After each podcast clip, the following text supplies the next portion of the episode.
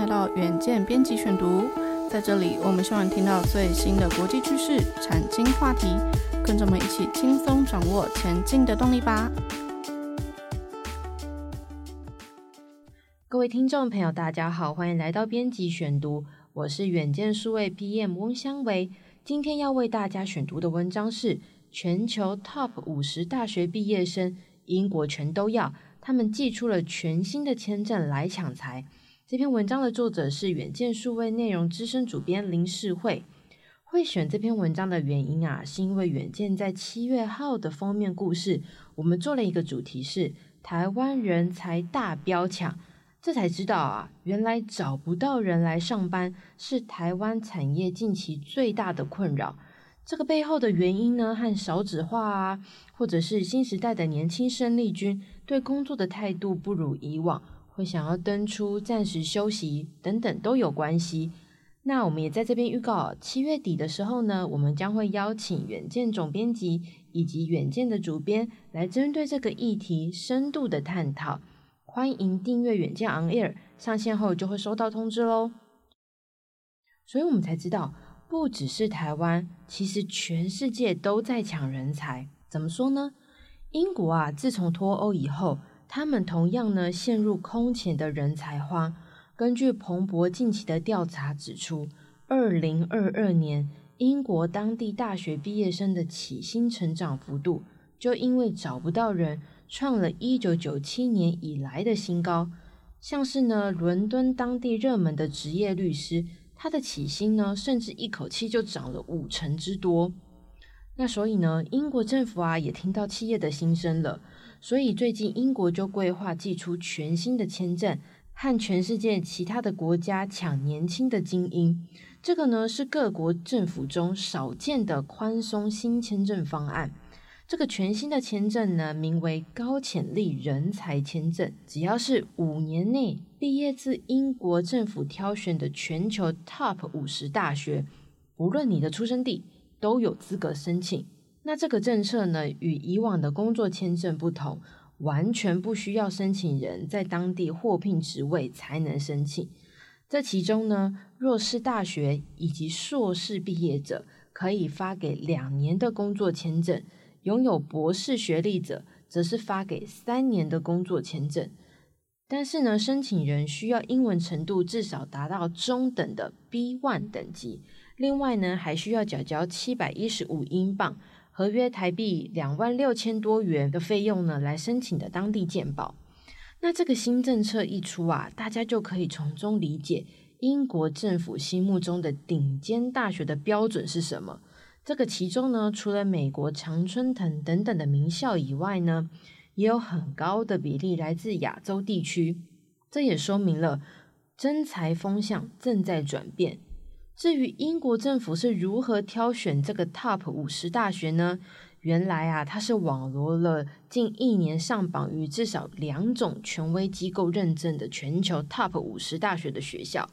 那这其中呢，包含了泰晤士高等教育世界大学排行、QS 世界大学排行，还有由上海软科所发表的世界大学学术排行。目前呢，已经公布三十七间的大学名单中啊。美国地区的名校呢，就占据了二十所，占据比例最高。那其中呢，不乏大家所熟悉的哈佛大学、耶鲁大学、纽约大学以及麻省理工学院等等。那另外呢，加拿大以及澳洲地区的大学则共有三所上榜，亚洲地区呢，则共有八所大学上榜，竟然呢，比欧洲的五所还要多。所以可以看出，英国脱欧之后啊，征才的需求呢，已经从欧洲慢慢的转向了亚洲。亚洲八所大学中呢，像是香港呢，就包含了香港大学以及香港中文大学；中国大陆呢，则包含了北京清华大学，还有北京大学；新加坡呢，则有南洋理工大学以及新加坡国立大学，另外还有日本的东京大学以及京都大学。英国政府内部的人员就指出了，这份名单呢，是根据近一年来的排行来制作。未来呢，如果各国有新的大学挤入权威机构认证 Top 五十，也会跟着调整。不过呢，这也衍生出另外一个问题是，根据 BBC 的调查，并不是所有的当地人都赞同这个选校的名单。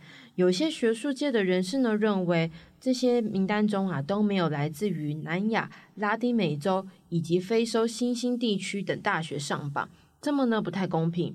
并且呢，这些新兴国家面临的气候变迁啊、稀有能源或者是疫后改革的问题。也是英国有机会透过揽才来介入研究的领域。无论如何啊，英国政府至少在各国政府中首开先例，试图用少见的宽松政策呢来跟全球抢才。那么呢，我们的镜头可以转往亚洲来看看日本。有人才荒的呢，其实也不止英国。近年深受少子化打击的日本啊，他们也正在规划改革移民政策来找人。根据日本调查机构 JICA 最新研究指出，日本到二零四零年前还需要六百七十四万的海外劳工，缺口是目前人数的四倍。可以想见啊，各国抢才成了当务之急。华盛顿邮报就指出呢，日本以往啊，只有热门产业领域的专业人士才有办法取得居留，但是呢，自二零一九年起。当地的政府呢，却积极的考虑开放蓝领的劳工，也可以在日本取得无限期的居留权，甚至呢，还可以带着家人一起住在当地。这个迹象啊，都显示这个一向对移民政策相对保守的国家，终于也被迫改革。所以啊，由此看来，在全球历经疫情以及地缘政治的变化因素下，人才已经形成一个新战场，让各国纷纷祭出新方法。台湾今年呢，也有许多企业大喊找不到人，那或许呢，也可以在政策面借鉴他国。至于如果你是应届新鲜人，也许可以多搜集资讯，积极走出去。有实力的人呢，在全球肯定都会有你的位置。以上就是今天的编辑选读。如果你喜欢远见 On Air，欢迎赞助或是留言给我们。想了解更多文章内容，也欢迎参考资讯栏的连接。最后，请大家每周锁定我们，陪你轻松聊财经、产业、国际大小事。下次再见，拜拜。